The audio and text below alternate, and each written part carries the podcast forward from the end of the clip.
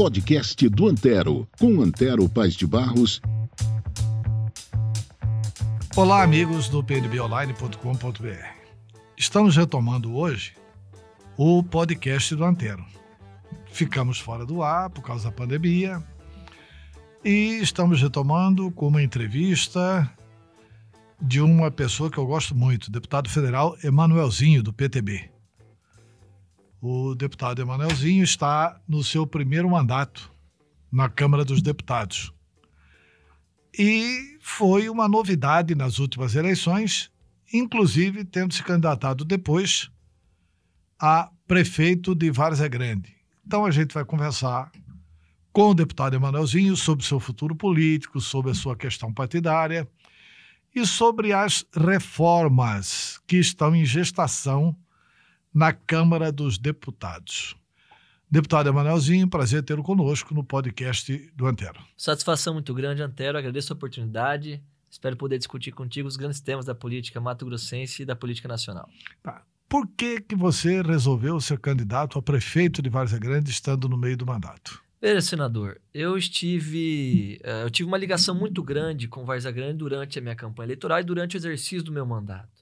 Várias atividades, várias pautas surgiram em diálogo com a comunidade, com a população varzea-grandense e que eu sentia naquele momento que eles tinham a, a, a demanda e o sentimento de um desejo de mudança. De muito tempo, o mesmo grupo político liderando a cidade, eles tinham uh, o desejo de um nome novo que apresentasse propostas novas, que tivesse uma visão diferente para Várzea Grande. Então, a partir desse sentimento, comprando essa ideia, entendendo uh, o potencial que Várzea Grande tem de desenvolvimento e tem de crescimento, eu entendi que a nossa candidatura poderia enriquecer o debate local e, eventualmente, numa, numa potencial vitória, nós poderíamos fazer uh, uma grande gestão, uma grande administração que poderia mudar o sumo de Várzea Grande. No entanto, a população não entendeu assim nesse momento, mas eu tenho certeza, não tenho dúvida, se eu sinto todos os dias vivendo em Varza Grande, que nós deixamos a nossa mensagem, plantamos a nossa semente e com o tempo, as nossas ideias que foram colocadas pouquinho a pouquinho na cabeça e no coração do povo varzagrandense vão frutificar. Tá. Você continua morando em Varza Grande Continuo depois da eleição? Continuo morando, hoje moro, morava na época ali no centro, hoje moro no Planalto Piranga, entre o Ipaz e o Pirineu. Tá. É, deputado, tem dois anos e meio de mandato já. Isso. Nós estamos caminhando para o final do seu mandato. No, no final do ano que vem, nós teremos eleições. As eleições estão muito longe, mas elas precisam ser planejadas. Justamente. Como em qualquer atividade, na atividade política também requer um certo planejamento. Mas eu creio que é hora de prestar contas.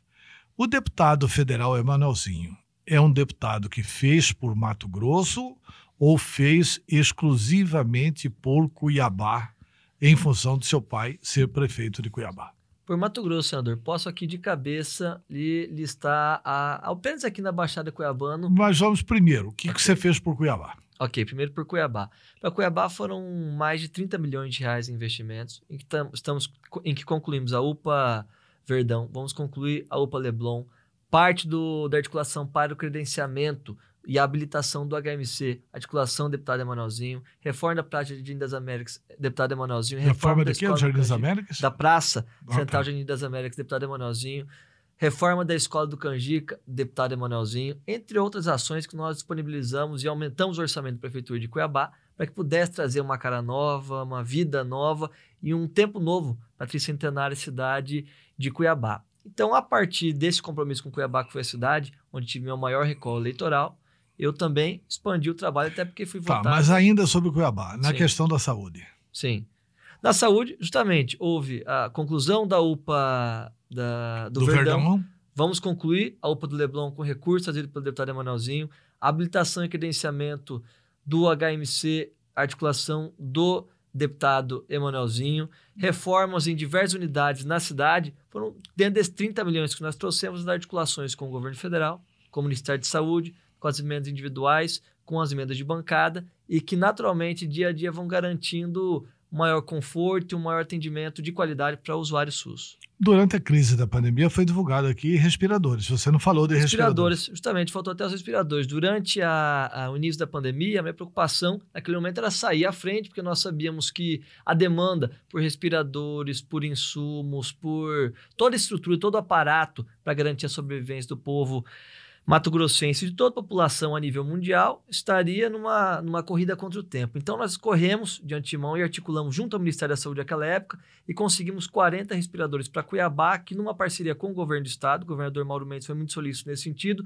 forneceu as bombas de infusão e nós conseguimos abrir 40 leitos em Cuiabá. Foram naquele momento os primeiros leitos abertos em Mato Grosso que garantiram uh, o atendimento ao povo cuiabano e mato-grossense, que também é atendido na capital. Além disso, nós conseguimos na época mais 16 respiradores móveis, que também são aqueles uh, instalados nas UTIs móveis em Varza Grande, 5 para Cáceres, 5 para Barra do Gás, tendo uma, uma, um pontapé inicial de atendimento ao povo mato-grossense da pandemia. Tá bom. Então, saindo de Cuiabá e indo para outras cidades.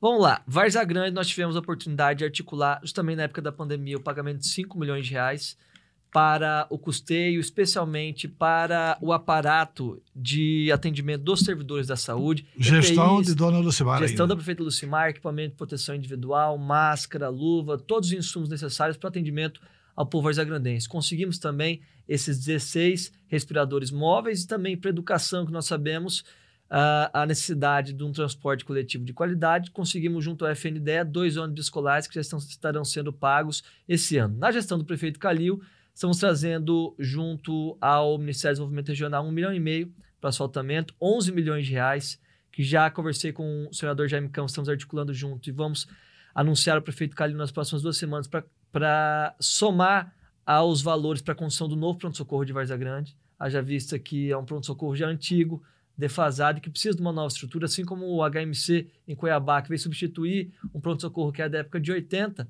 o, o atual pronto-socorro de Varzagrande precisa ter uma estrutura moderna que faça jus à necessidade do povo varzagrandense. Então, isso já são recursos carimbados e garantidos. Poconé, reforma da Escola do Chumbo, Feira do Produtor, reforma da Escola de Cangas, uh, Barão de Melgaço, trouxemos agora um milhão em investimento de custeio que será utilizado pela prefeita Margarete para reforma e revitalização das unidades de saúde da cidade. Chapada dos Guimarães, 2 milhões de reais agora em ambulâncias e recursos também para o funcionamento da UPA da cidade, que foi entregue na gestão anterior e precisava de uma série de adaptações para o seu funcionamento.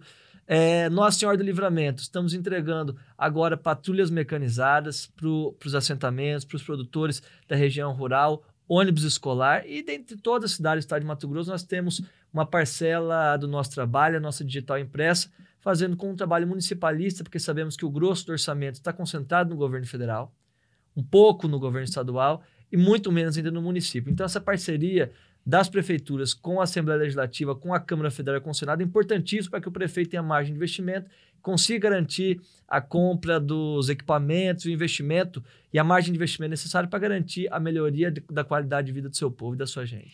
Como é que você divulga isso no município? Quando você consegue alguma coisa para Poconé, etc e tal, você faz com que isso chegue via vereador? São, é, são... Como que a comunidade fica sabendo que é o deputado Emanuelzinho que está trazendo aquele são benefício? São três plataformas. Primeiro, hoje, naturalmente, a gente uh, busca o alcance por meio das mídias sociais. Mas a gente sabe, por exemplo, se você for em Vila Bela da Santíssima Trindade, lá no distrito do, da da Ponta do Aterro, ou se você vai em Chapados Guimarães, na Água Fria, no João Carro, não é todo mundo que tem acesso à internet. Então, além das mídias sociais, nós também, todas as vezes que há entregas, como esse final de semana estarei indo em Pochorel entregar também o ônibus escolar numa articulação com a FNDE, nós buscamos fazer o anúncio pela rádio, vamos em loco na cidade, damos uh, toda a repercussão por meio de faixas, por meio da, visita à prefeitura e também do anúncio em loco da presença mesmo do parlamentar entregando o ônibus com, com a presença da população como um todo.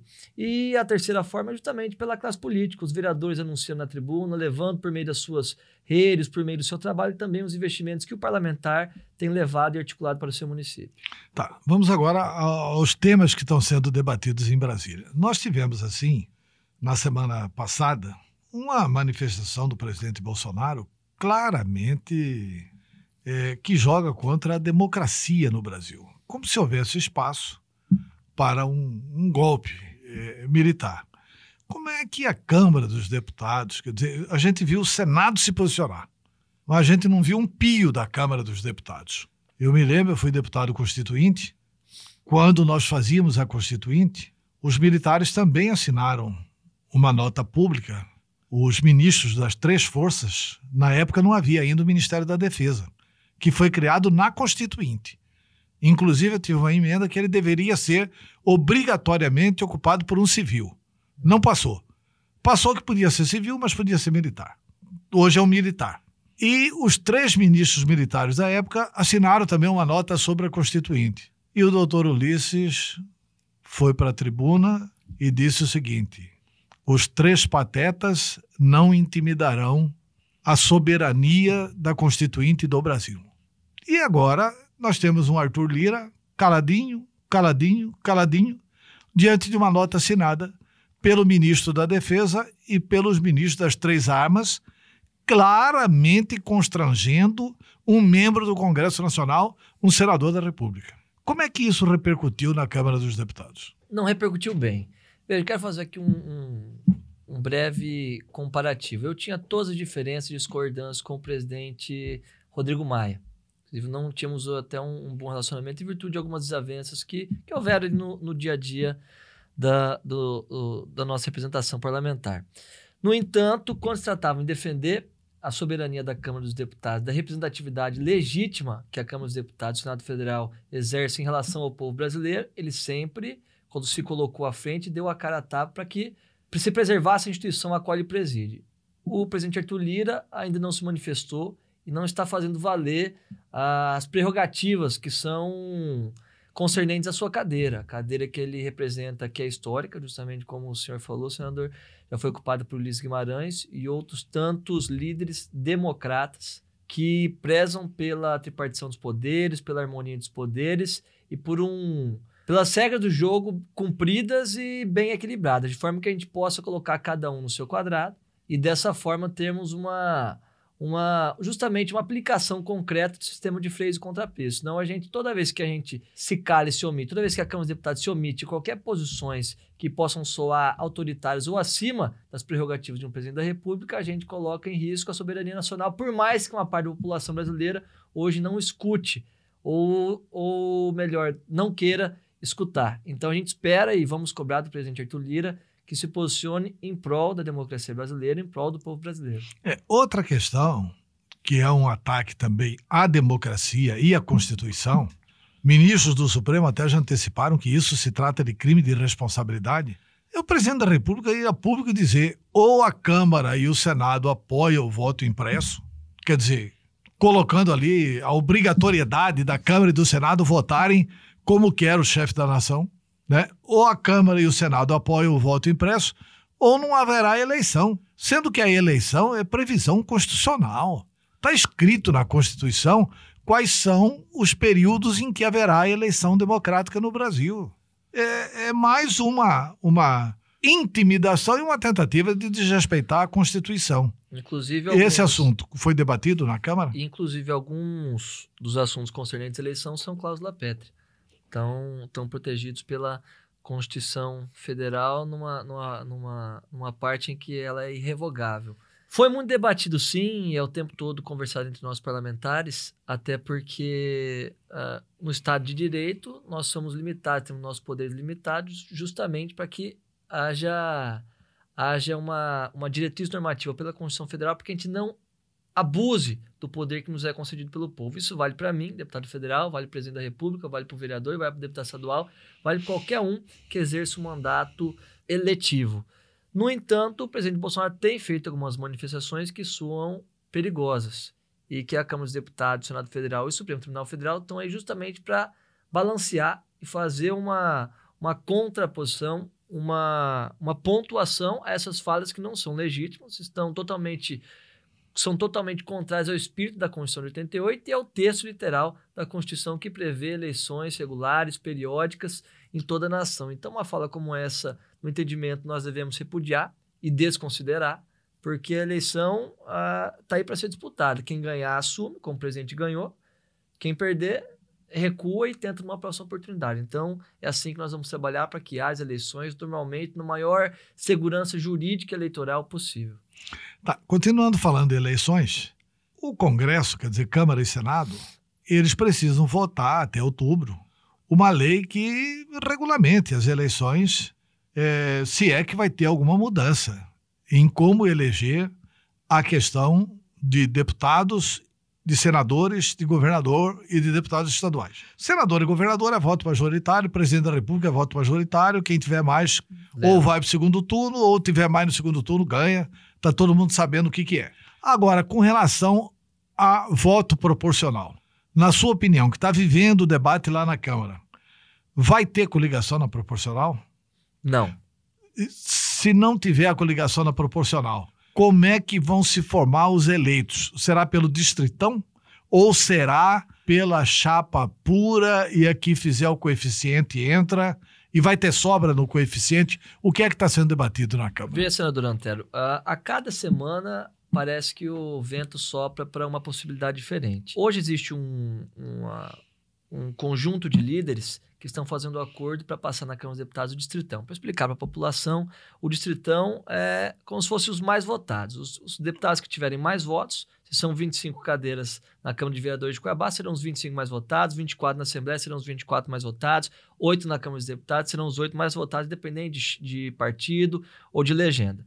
Uma parte considerável dos deputados estão defendendo esse, esse sistema. Tem a possibilidade de passar na Câmara até A é difícil porque exige um quórum qualificado, exige uma maioria de 3 quintos para que, se, que seja aprovado, entanto há uma dificuldade de se alcançar essa votação. E se alcançar, o Senado parece ter resistência. Então nós não estamos crendo muito nessa possibilidade como a que será aprovada. A mais provável hoje, a que está tendo quase que um consenso em todos os partidos seria a manutenção da chapa pura, ou seja, a impossibilidade de coligação e a obrigatoriedade dos partidos de formarem a sua própria chapa, mas com uma diferença em relação às eleições municipais de 2020. Acabaria o, a sobra para os partidos que não atingirem o coeficiente, justamente de forma a garantir a representatividade dos partidos que tiveram voto e que, de certa forma, foram até muitas vezes injustiçados nas outras eleições. Você tem partidos aí, em Cuiabá, por exemplo, que estão pulverizados em 19 representatividades dentro da Câmara de Cuiabá. Você tem 25 cadeiras e 19 partidos, ou seja, você reúne o colégio de líderes, está praticamente todo mundo lá. Então, isso não é saudável para a discussão partidária, para a discussão uh, democrática, e especialmente porque você tem uma fragmentação muito grande dos partidos em que se perde identidade e vira mais um balcão de negócios do que propriamente um partido político com identidade e com representatividade legítima. Então, esse é, o, é, a, é, a, é a tese que eu defendo, inclusive, a chapa pura com o fim da sobra para o partido que não atingir coeficiente. Agora vamos é, falar, fazer algumas avaliações. Como que você avalia o governo do presidente Bolsonaro na sua atuação na pandemia? Nós temos hoje mais de 533 mil mortos no Brasil no instante em que gravávamos o podcast. A hora que o podcast for para o ar, vai ter mais mortos. Eu achei que o desempenho do presidente até a saída do ministro Pazuello foi deixou muito a desejar, não foi boa. Até porque você teve ações econômicas por parte do presidente, destinação de recursos, tanto para os estados quanto para os municípios, mas especialmente para os estados. Vide, é, transferência do, para os fundos municipais de saúde, transferência para os fundos de assistência social, suspensão de dívida. Aprovamos a lei que uh, fazia recomposição do ICMS e do ISSQN, que são os principais impostos, tanto estadual quanto municipal, de certa forma, que ajudaram e muito a salvar os estados e municípios. Agora, na questão sanitária, o presidente, eu vejo que as falas dele atrapalharam muito são falas que um secto e um, uma parcela significativa da população brasileira que o acompanha acabam por segui-las, descumprindo medidas sanitárias e que, de certa forma, a maior autoridade do país fazer umas falas dessa natureza influencia naturalmente milhares e milhares de cidadãos brasileiros se rebelarem contra as instituições de saúde, contra as orientações médicas e sanitárias, o que, de certa forma, bagunçou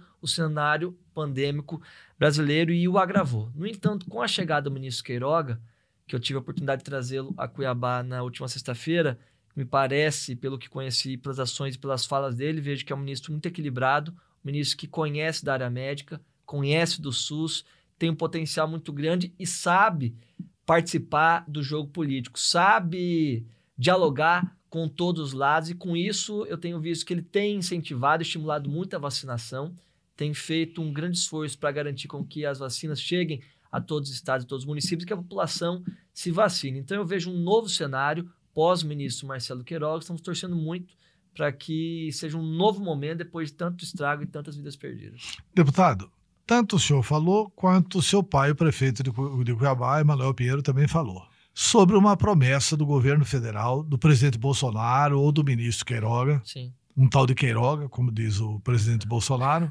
né, que viriam mais vacinas para Cuiabá em função da Copa América. Depois, oficialmente, o governo brasileiro desmentiu isso. O ministro esteve aqui. Vocês não trataram desse assunto com o ministro? O que, que realmente aconteceu? Tratando. Vocês precipitaram? Ou, ou houve deliberadamente uma mentira entusiasmada por parte do prefeito, Não, não. por parte sua?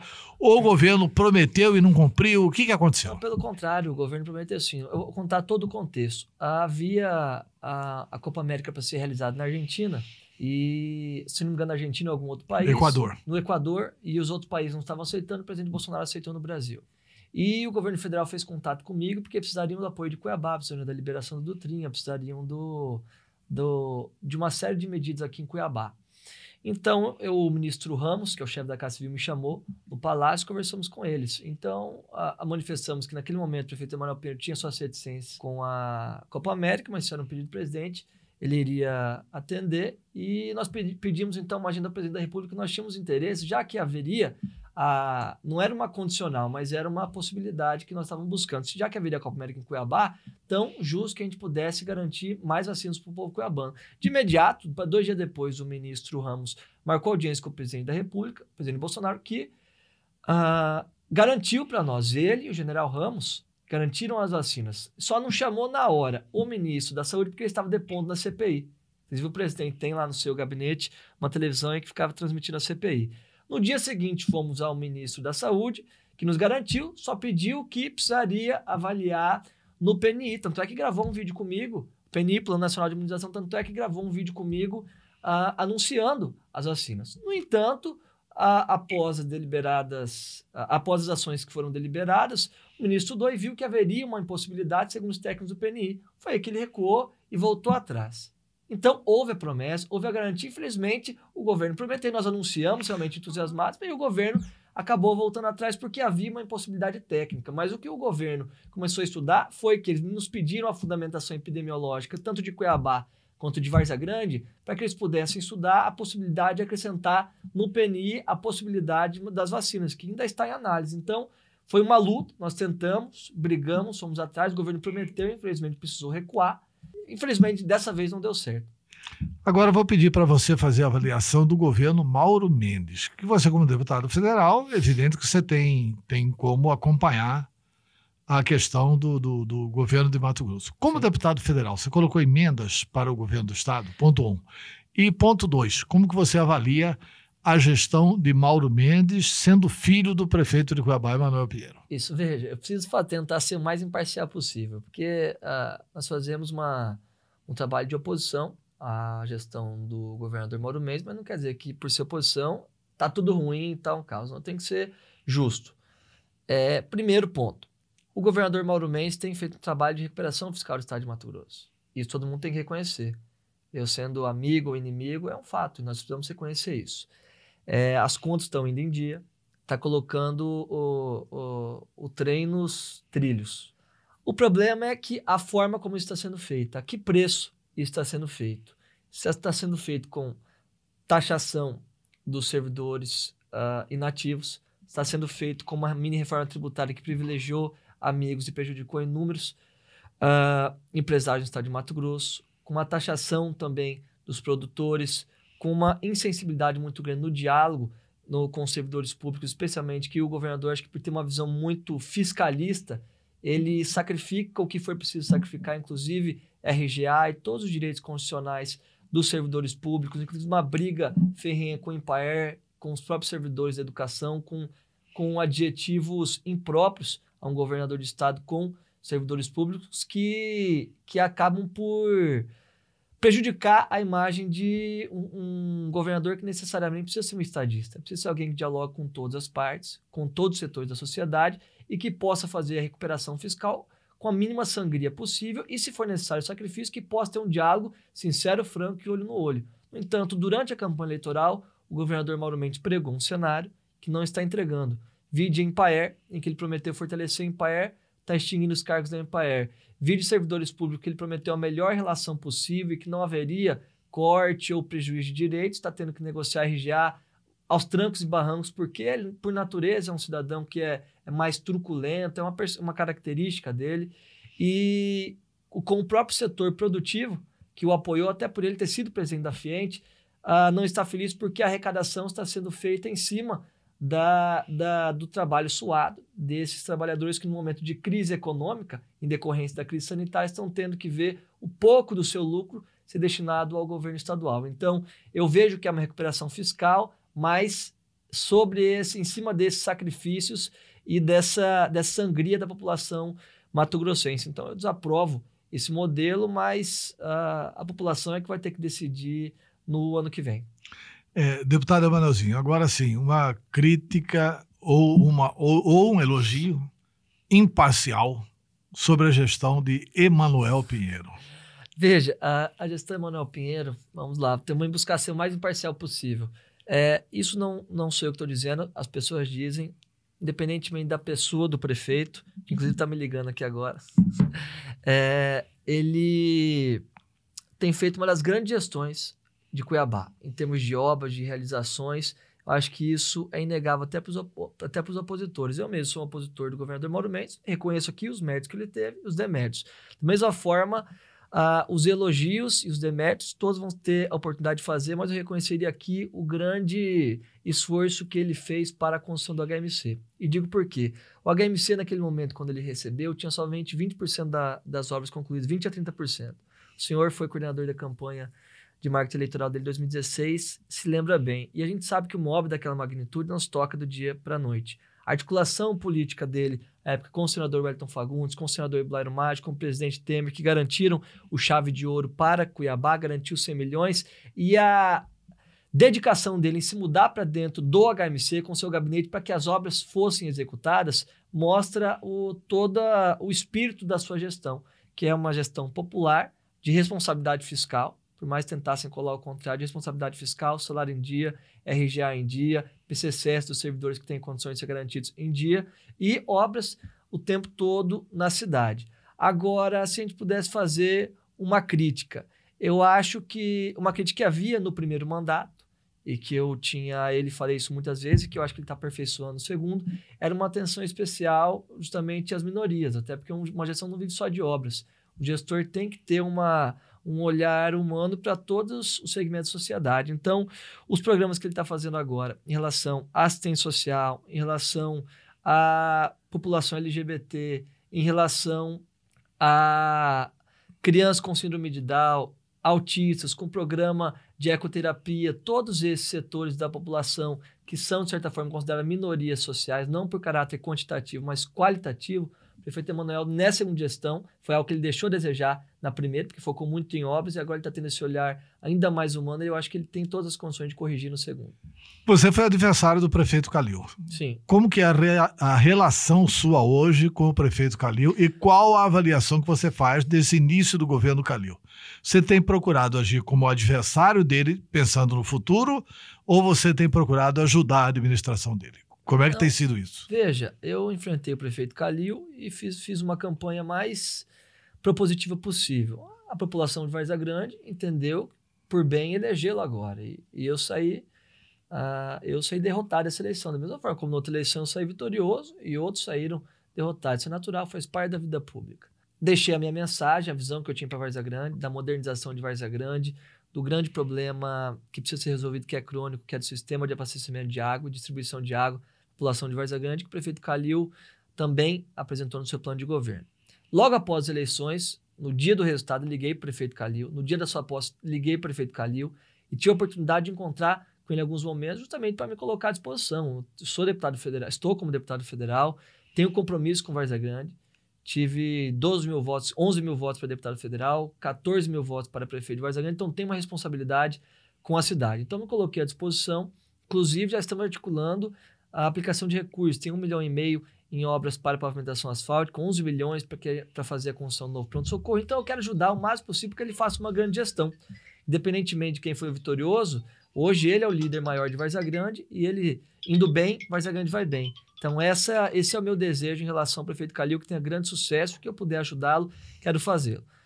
O seu início de mandato tem sido de aproximação política. Ele precisa dos senadores, deputados federais, deputados estaduais, para conseguir executar nos quatro anos de mandato aquilo que ele apresentou no seu plano de governo. Estamos aí em seis, sete meses de mandato, ainda está muito cedo. Ele tem que colocar a casa em dia, tomar conhecimento da máquina pública, até porque ele foi vereador, sair de vereador para ser prefeito, sair do legislativo para o executivo, é uma transição brusca. Eu acompanhei isso na transição do prefeito Emanuel Pinheiro de deputado estadual para prefeito de Cuiabá, é uma realidade muito diferente, muito distinta. Então eu acho que ainda está no prazo de, de conhecimento da cidade, a partir do ano que vem ele vai começar a ser mais cobrado e precisa entregar as obras necessárias para a Várzea Grande, especialmente o novo pronto-socorro, e especialmente decidir se vai privatizar, se vai terceirizar, o que, é que vai fazer com o sistema de abastecimento de água.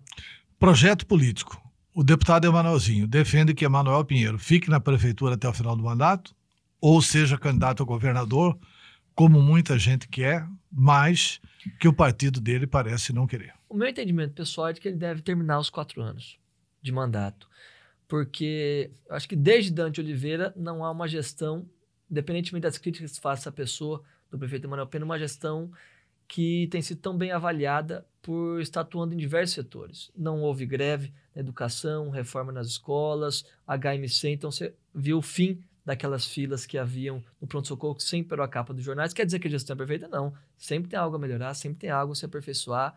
E eu acho que o prefeito tem que sempre estar em busca disso. No entanto, eu acho que o prefeito Emanuel Pinheiro fez quatro anos com uma gestão do Ibope de aprovação de 86%, 86%, 87%. Nunca o prefeito teve uma aprovação dessa magnitude e ele precisa concluir as obras que estão em andamento. Entregou agora recentemente o viaduto Murilo Domingos, vai entregar o mercado do Porto, tem a, a UPA Leblon para entregar agora, tem o contorno leste para entregar. Então, eu acho que se ele se consolidar. Esse agora é este ano? Não, tudo durante o mandato. Tá. Então, acho que se ele se consolidar como um dos grandes prefeitos da história de Cuiabá, aí depois ele pode pensar no que ele quiser para a vida pública, naquilo que ele tiver a oferecer ao povo de Mato Grosso. No entanto, eu vejo, eu tenho andado bastante ao interior, há um sentimento muito forte de desejo da candidatura do prefeito Emanuel Pinheiro, especialmente por parte dos servidores públicos. Tem visto que os compromissos que o prefeito Emanuel Pinheiro fez enquanto candidato na sua primeira eleição, ele tem cumprido um a um. E especialmente no momento em que o serviço público tem sido muito atacado no país, uma visão liberal muito forte, da qual eu discordo pontualmente, especialmente porque a pandemia mostrou a importância do SUS, mais do que nunca, mostrou a importância do serviço público. A gente está com uma visão hoje de privatizar tudo de qualquer forma, a qualquer custo, e a longo prazo isso não é positivo. A gente tem outras discussões para serem feitas, auditoria da dívida pública, reforma do sistema tributário, revisão dos incentivos fiscais, uma série de outras reformas que são prioridades e que o servidor público tem buscado alguém que garanta essa estabilidade para o seu trabalho, para sua e o respeito à sua identidade para que ele possa chegar na ponta oferecendo serviço de qualidade, seja na área da educação, do professor, do merendeiro, seja o técnico de enfermagem na saúde, seja o médico, seja o enfermeiro, seja todos aqueles que compõem a rede pública. Então esse sentimento eu vejo que está tomando corpo, mas o prefeito tem que ser muito cauteloso, tem que avaliar muito bem até que ponto a população cuiabana o autorizaria ou entenderia uma eventual renúncia da prefeitura para uma candidatura ao governo. Então, eu, particularmente, defendo a manutenção dele na prefeitura de Cuiabá durante os quatro anos, mas entendo que há um sentimento crescente e gradual para uma candidatura sua ao governo para enfrentar o governador Mauro Mendes. Tá. E com relação ao projeto do deputado Emanuelzinho. O senhor é deputado federal, é Isso. é candidato à reeleição? Isso, estamos construindo uma candidatura à reeleição com uma base forte na Baixada Cuiabana, as regiões mais populosas, se não a mais populosa do estado de Mato Grosso.